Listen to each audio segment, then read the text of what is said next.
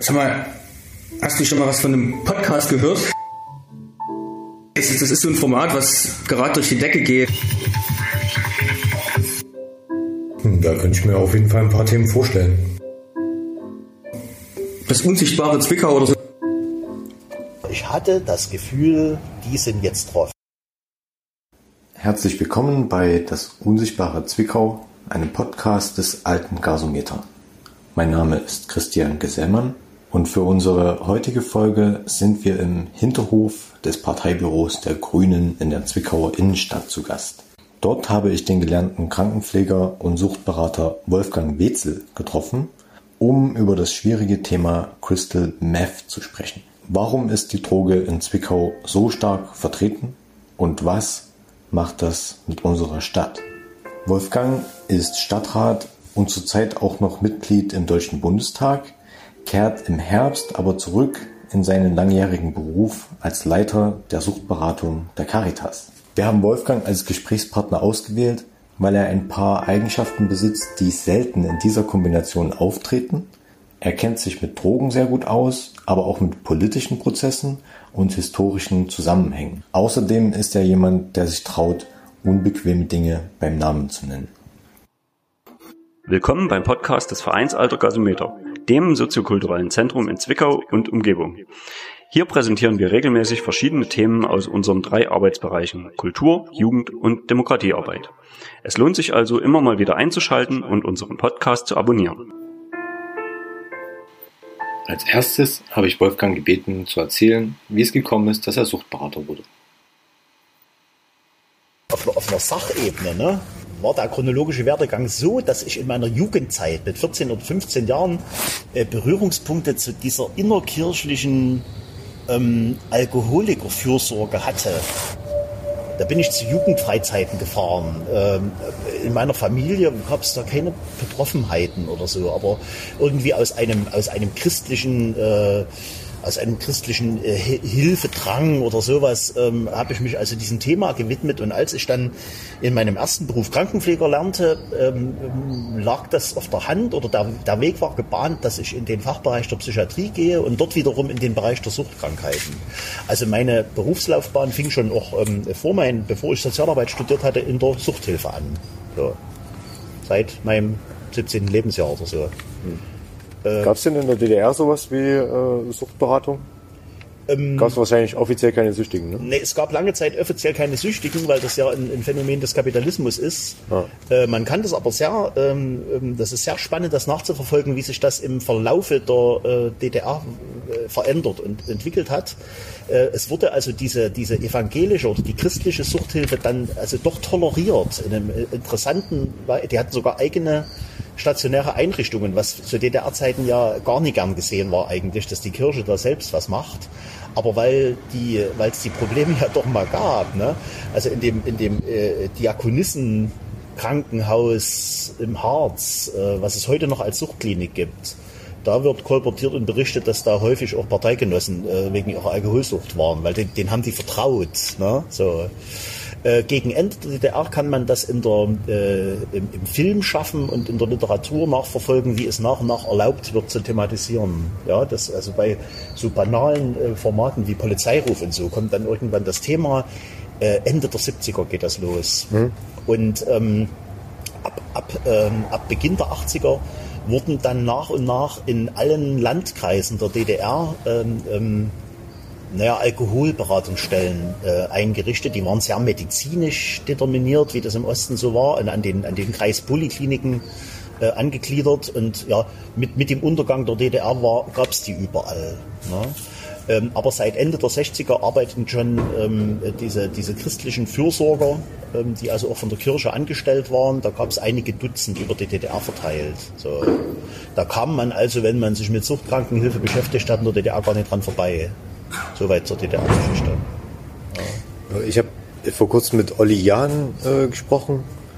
Vielleicht am besten bekannt als Sänger von Los Banditos. Ja, Der hat ab 1993 ungefähr hat der das Drogensuchthilfesystem in, in Ostthüringen aufgebaut. Und der, der meinte, damals war es auch so, wenn ein Kiffer zum Arzt gekommen ist, dann hat sich der Arzt die Handschuhe angezogen. So, so wenig Plan hatten die halt ja. äh, von, ja. von dem Thema Drogen insgesamt. Ja. Und dann, weil, weil es zu DDR-Zeiten äh, halt eigentlich so gut wie keine Drogen gab. Nee, ähm, Drogen außer Alkohol und Tabak, das war ein Privileg von, von ich glaube, von ein paar Künstlerkreisen in Ostberlin mhm. und, und in Großstädten. Äh, ersatzweise spielte aber ja der ähm, Medikamentenmissbrauch eine riesige Rolle. Ne? Und die Zugänglichkeit war relativ leicht. Das habe ich selber im Krankenhaus noch erlebt, was da, was da rausgetragen wurde an, an psychotrop wirkenden Medikamenten, an Benzodiazepinen. Äh, da habe ich meine ersten eigenen äh, Stimulantienerfahrungen gemacht, ohne, ohne, ohne das. Also, ne? ich war, ich war Suchtkrankenhelfer, also Krankenpfleger auf einer Alkoholikerstation. Es war aber üblich, äh, in der Nachtwache Aponeuron zu essen. Das waren rote Tabletten, Appetitzyklen. Das waren Amphetamin. Mhm. Ja, irgendwann hat mich mal der Arzt angesprochen, dass das nicht ganz in Ordnung wäre. Nachdem sich die Patienten beschwert hatten, dass ich so laut war in der Nacht. Ich habe den, den, den, den Korridor gebonert und fand das geil. Äh, die Geschichte fiel mir wieder ein, äh, als ich vor wenigen Jahren dann was vom Putzflash der Christelabhängigen gelernt habe. Mhm. In Ansätzen, ey, das war's damals. Ne? Also so, das war DDR. Äh, genau. Äh, und die Abwehrreaktion auch des äh, ähm, äh, etablierten Suchthilfesystems äh, in den 90ern äh, mit, mit den Drogen wollen wir nichts zu tun haben. Die habe ich aber selber noch erlebt. Also ich habe 98 ja hier begonnen oder die Leitung übernommen und bei der Caritas in Zwickau bin hierher gekommen und es war zügig auf meiner Agenda, ja, wir brauchen integrierte Suchtberatungsstellen, äh, schon weil immer, weil hier immer Sparzwang ist, äh, wird es kein, wird nicht wie im Westen so ein paralleles Hilfesystem entstehen, sondern die Suchthilfe muss sich dem Thema widmen, wenn es nun mal jetzt kommt. Da hatte ich viele, viele Widerstände auch der, im eigenen Kollegium zu überwinden, weil die hatten da Angst davor auch. Ne? Was waren das für Ängste? Ich glaube, das waren die inneren Bilder, die man von Junkies hat und das immer was mit Kriminalität und Gewalt zu tun hat und dass man, da, Zoo, dass man da gefährdet ist und so. Ähm, genau, das war so ein Punkt. Ein zweiter Punkt war, dass, dass es ja gar nicht in dieser Welle dann sofort kam, wie man vermutet hatte. Ne? Das waren in, in meinen Anfangsberufsjahren, obwohl das nur schon auch dann ein paar Jahre nach der Wende war, meine ersten Drogenklienten, Drogenpatienten waren irgendwelche aus dem Westen, die in Zwickau gestrandet waren. Ja? Und da war das dann erstmal sehr theoretisch, dass äh, sich ranarbeiten. Und dann entwickelte sich das schon. Ne? Ich habe dann die Jahre miterlebt, wo es um Heroin ging und äh, was aber in der Regel in Leipzig besorgt wurde. Und hier waren nur kleine Dependancen. Ähm, äh, und man versorgte sich in der Regel in Leipzig. Und, äh, und das wurde ja alles umgestoßen, als, ähm, als die Christelproblematik losging. Also so vor elf, zwölf Jahren, ne? zehn, zehn Jahren. Sowas. Die letzten Daten sind, dass, äh, dass beobachtet wird, dass Crystal-Konsum gerade wieder sehr zunimmt. Also in, den, in der Suchtberatungsstelle von der Caritas ist es so, dass ungefähr ein Drittel der Menschen, die kommen, äh, die kommen wegen Alkoholsucht. Und die knappe Hälfte, also immer so die Hälfte ungefähr Alkohol und die, die, andere, die andere Hälfte illegale Drogen und dort äh, ähm, ganz, ganz überwiegend Christel. Mhm. Und, der, und der Rest Cannabis, wobei ich mit den Cannabiszahlen immer sehr vorsichtig umgegangen bin, weil die Zuweisungsgründe, also kann, äh, wegen Cannabis in der Suchtberatungsstelle zu landen, heißt nicht unbedingt, dass man ein Problem damit hat. Ne? Sondern die Zuweisungskontexte haben häufig was mit Fremdauflagen zu tun und da muss man dann ganz genau hinschauen. Die kommen dann meist vom Gericht. Ähm, ja, Gericht oder auch ähm, Eltern, Schule, äh, Führerscheinproblematiken und so. Also ich wäre jetzt innerhalb grüner und erst recht linker Cannabis-Kontrollgesetzkonzepte oder so, bin ich eher der Konservative, der sagt, Vorsicht, wir haben es mit einer Droge zu tun, die abhängig macht und die nicht bloß einfach mal so Genussmittel ist. Ne? Äh, aber ne, wir können uns auch nicht weiterhin, äh, es, es, gibt keinen Grund, warum wir in, in relevanten Teil der Bevölkerung kriminalisieren müssen. Das ist unangemessen. Mhm. So. Äh, da bin ich wieder der Pragmatiker und mach's kein Recht. Ne? Dort habe ich in Fachgremien in Sachsen auch in den, in den Jahren sehr stark erlebt, wie das halt auch ein politisiertes Thema ist und äh, ja, polemische Auseinandersetzungen über äh, Cannabispolitik, ähm, wo man dachte, die wären schon längst überwunden und die sind im Westen vor, vor 30 Jahren mal gewesen und so. Ne? Hm. Äh, ja, das korreliert schon auch ein bisschen mit den sächsischen Besonderheiten, über was man diskutiert und über was nicht. Hm. Dann, äh, be bevor wir nochmal ausführlich über Christel reden, ähm, weil du sächsische Besonderheiten erwähnst, eine Besonderheit ist ja, dass die Generalstaatsanwaltschaft in Sachsen der Meinung ist, äh, Bagatellverbrechen besonders hart zu verfolgen. So eine Null-Toleranz-Strategie.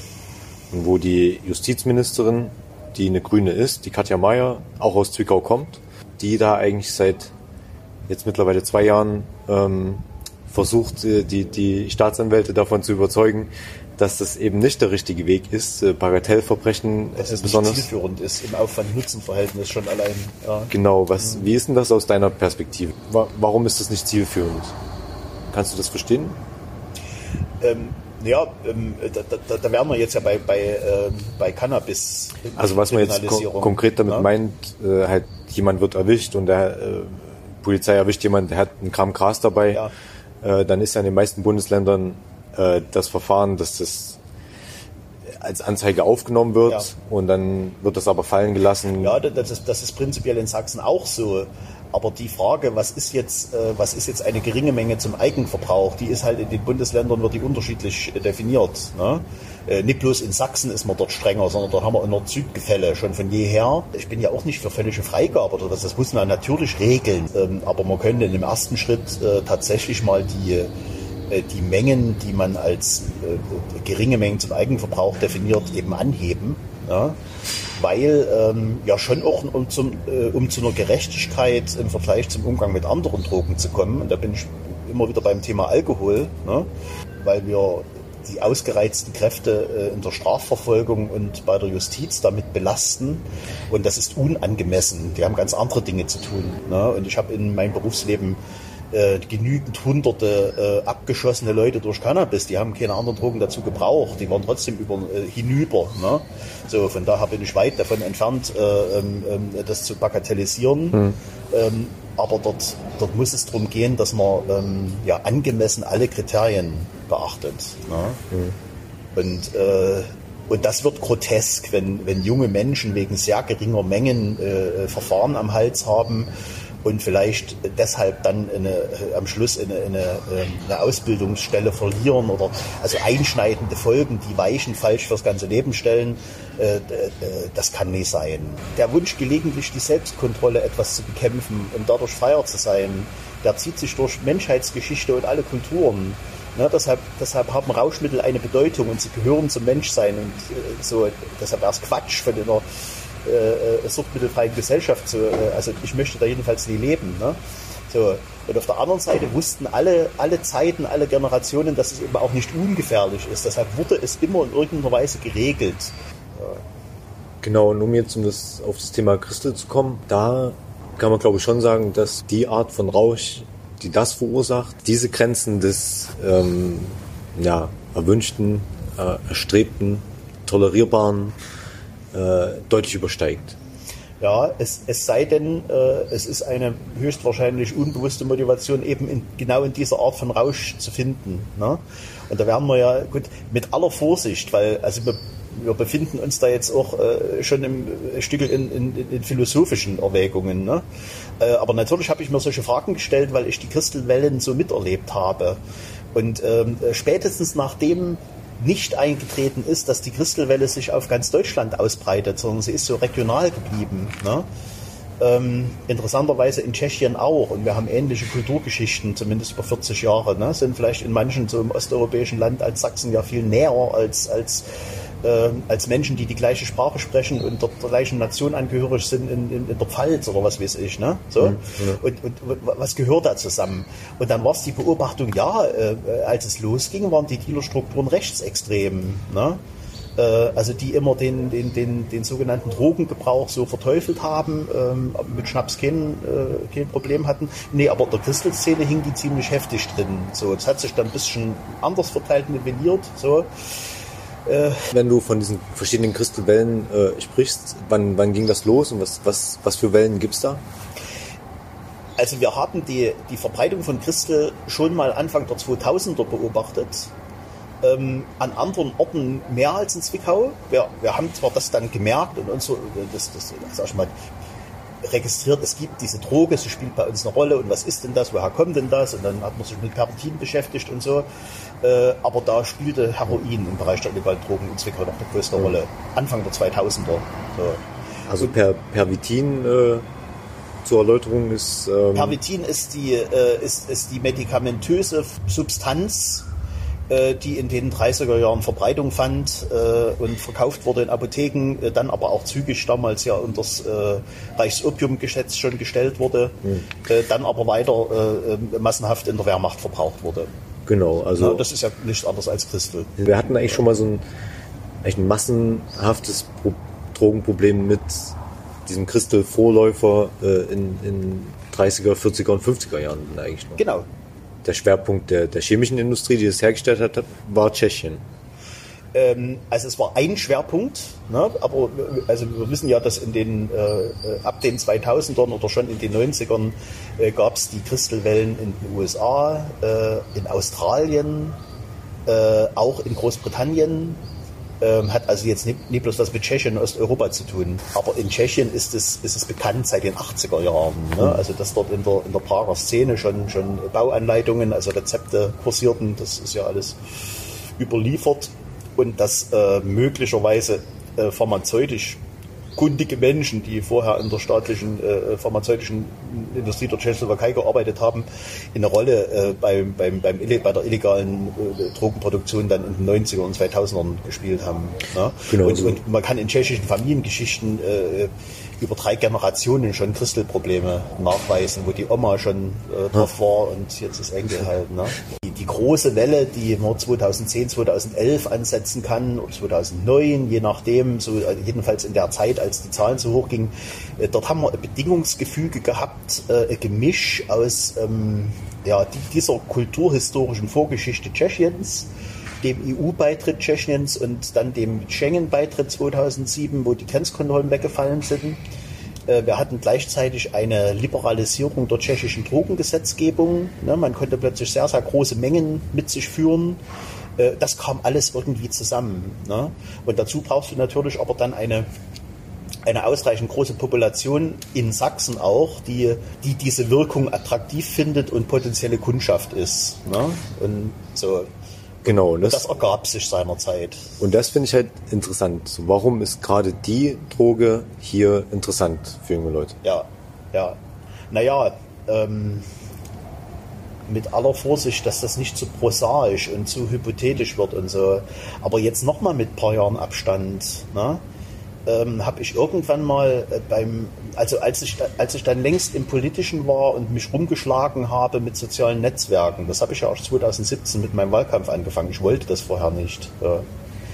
Und äh, als es dann nur auch bald losging, dass, äh, dass die mich entdeckt hatten als, ähm, als Projektionsfläche und ich dann äh, äh da die, die Hassmails und dann auch erstmal die Idee hatte, man muss mit denen diskutieren. Ne? Und es wurde immer heftiger. So dann kam irgendwann mal, ähm, ähm, es waren dann ganz konkrete Personen auf der rechtsextremen Szene aus, aus Zwickau, die bis heute aktiv sind in sozialen Netzwerken.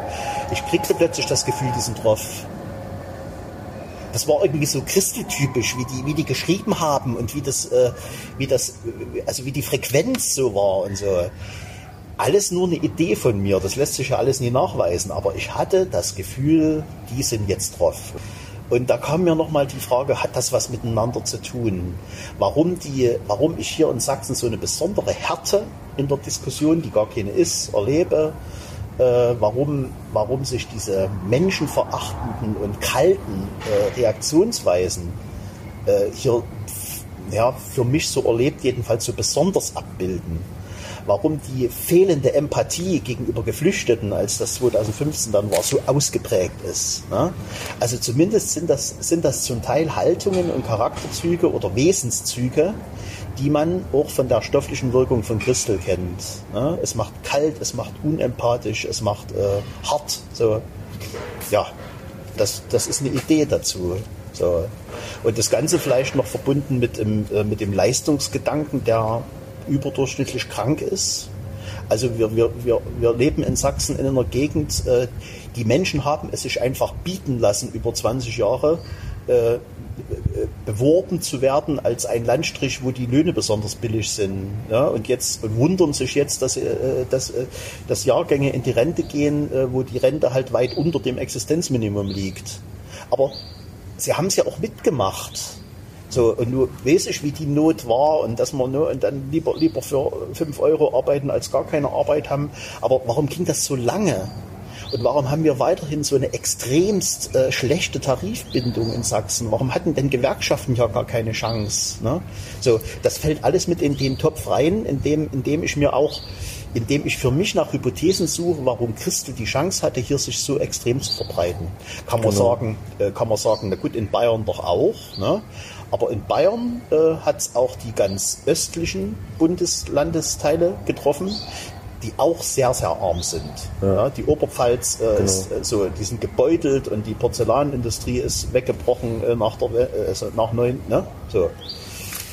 Genau, das ist ja auch nicht nur deine These, auch der, ich habe mal gesprochen mit dem Leiter der Suchtklinik in Wiesen, der mir aus seiner Praxis erzählt hat, dass die Droge da gar nicht unbedingt so als, als Partydroge verwendet Nee, wurde, nee, nee, sondern dass es halt oft auch der, der Fließbandarbeiter sind- ist, der seine kleine gewesen. Wasserflasche Ja, da Äh, mit am Band stehen hat und da ist ein bisschen Christel drin aufgelöst und dann wird halt schön rabottet und dann Genau. kann man nach der Schicht immer noch So.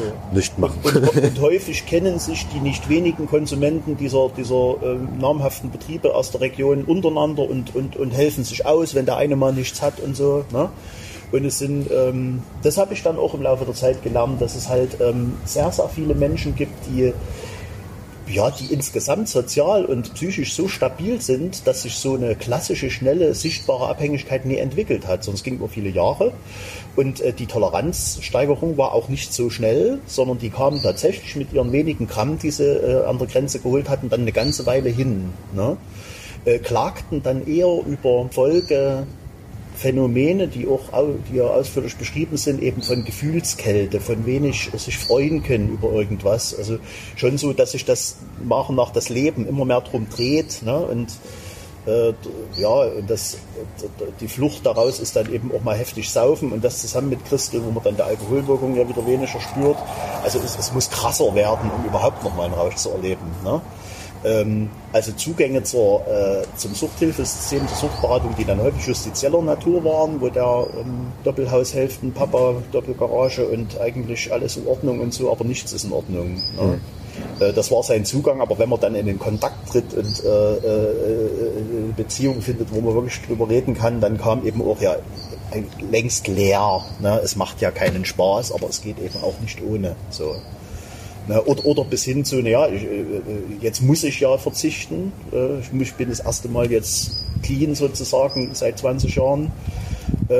Und jetzt merke ich, dass ich Rückenschmerzen habe und meine drei Schichten in der und der Firma gar nicht mehr schaffen kann. Ja. So mit 40er. Ich glaube, der Anlass, wo wir damals uns gesehen haben, als die Gesundheitsministerin zu Gast war in der Suchtberatung, äh, war konkret das Thema äh, Christel und Schwangerschaft. Ja. Weil äh, Ja, diese, Mütter, diese Personengruppen wo- gerieten damals gerade in den Blick, weil, weil die Suchthilfe registrierte, ey, die, die haben ja viele Kinder oder sind, also wir haben auf immer ganz oft Schwangere und viel mehr Frauen in der Beratung als bisher. Ne? Es war immer so eine Domäne, äh, weit, weit überwiegend männlich, bei Alkohol, bei Drogen erst, bei illegalen Drogen erst recht und auf einmal war der Anteil von Frauen so groß. ähm, was halt einerseits erklärt, warum das äh, so ein latent unsichtbares Thema ist.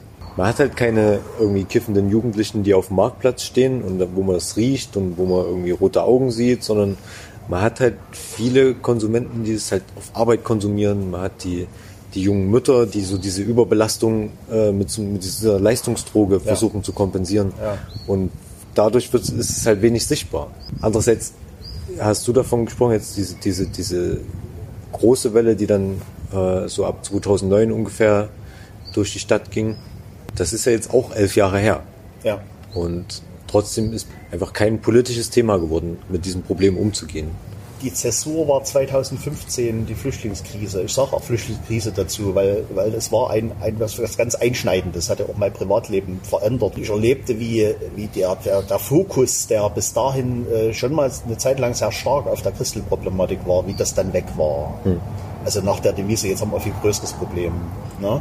Ähm, bis dahin, dass, ähm, dass die polizeiliche Ermittlungstätigkeit nachließ und damit auch in der Statistik das Problem nachließ, weil die mit was anderem beschäftigt waren.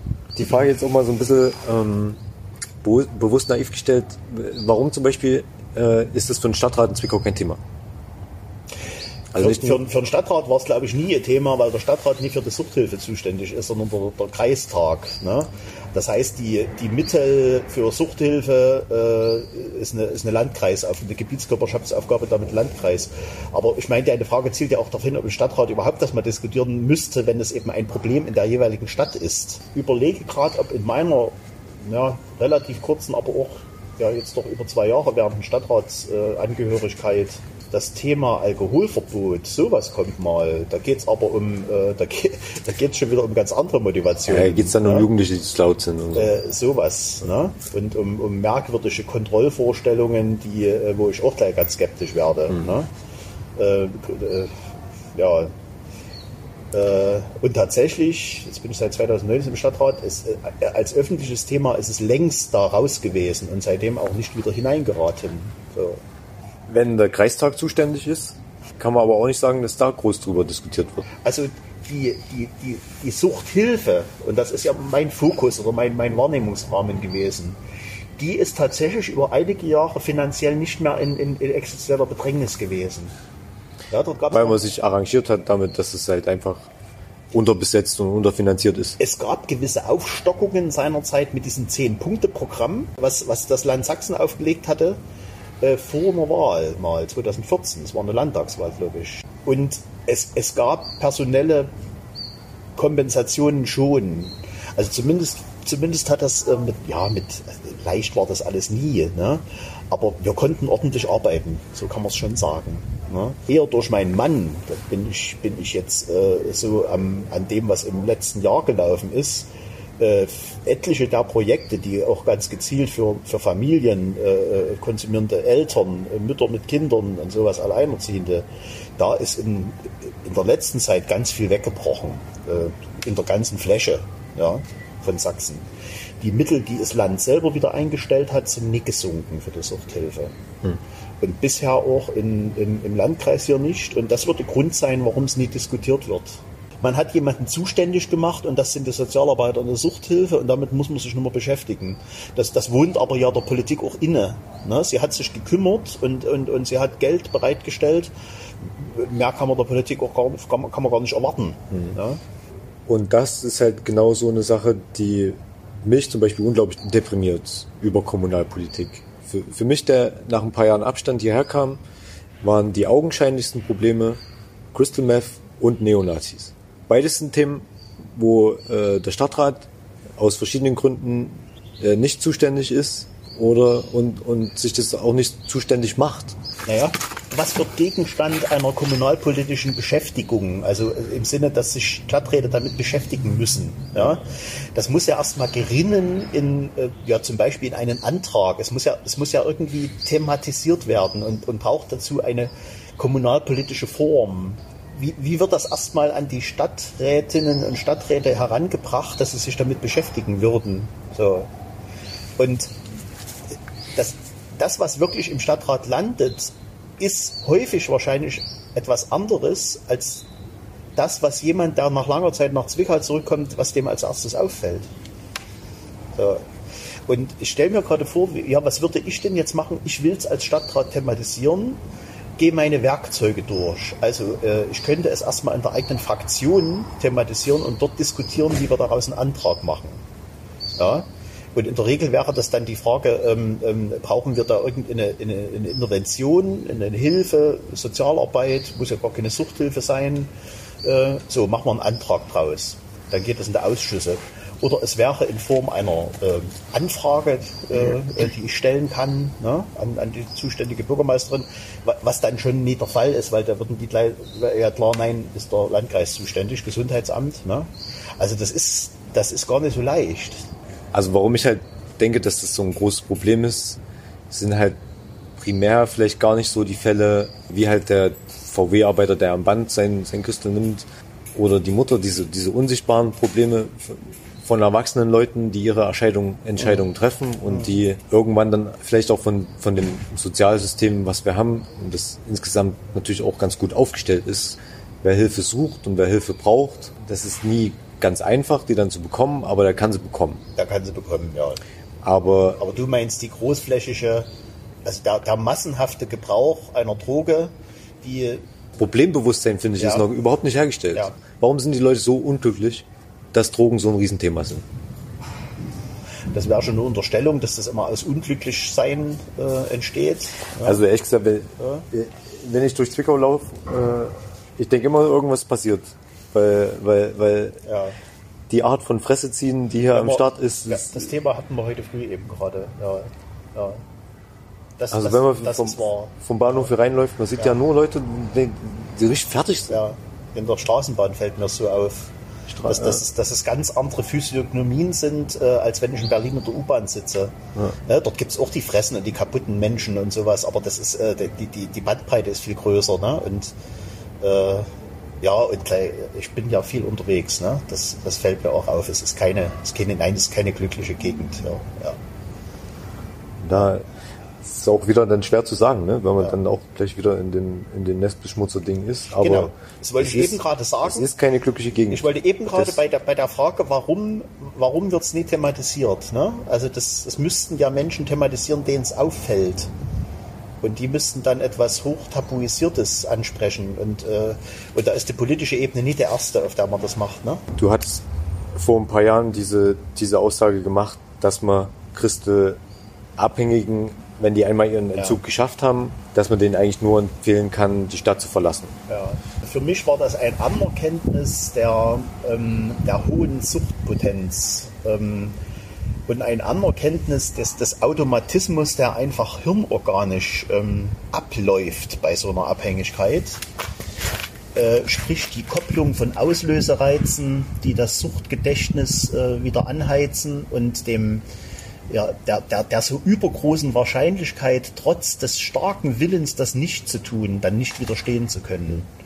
Also Weil- man wird weil- immer weil- wieder getriggert. Ja, äh, weil das, was die, äh, die, die Methamphetaminabhängigen da so berichten, war einfach nochmal deutlich heftiger, als man es vom Alkohol kennt und vom Vorbeilaufen des trockenen Alkoholikers am Schnapsregal in der, in der Kaufhalle. Ne?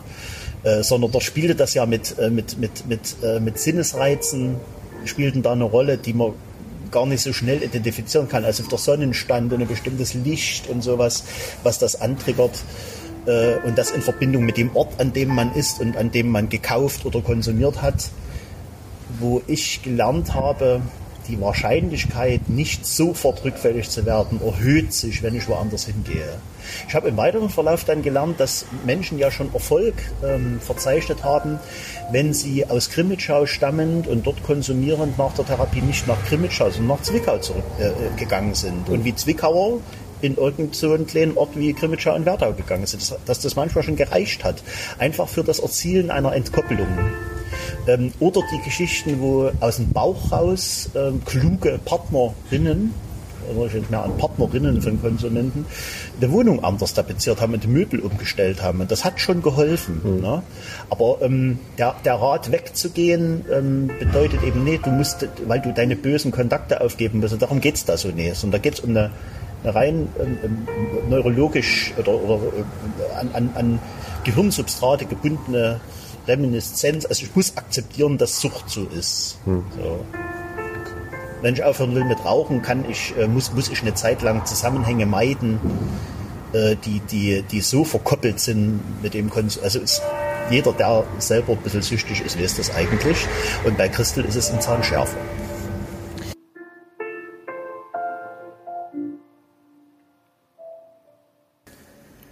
Vielen Dank fürs Zuhören. Das war die August-Ausgabe des Podcasts Das unsichtbare Zwickau. Produktion und Redaktion Christian Gesemmann und Matthias Blei. Für mehr Informationen über die Arbeit des alten Gasometer informiere dich auf der Website www.alter-gasometer.de.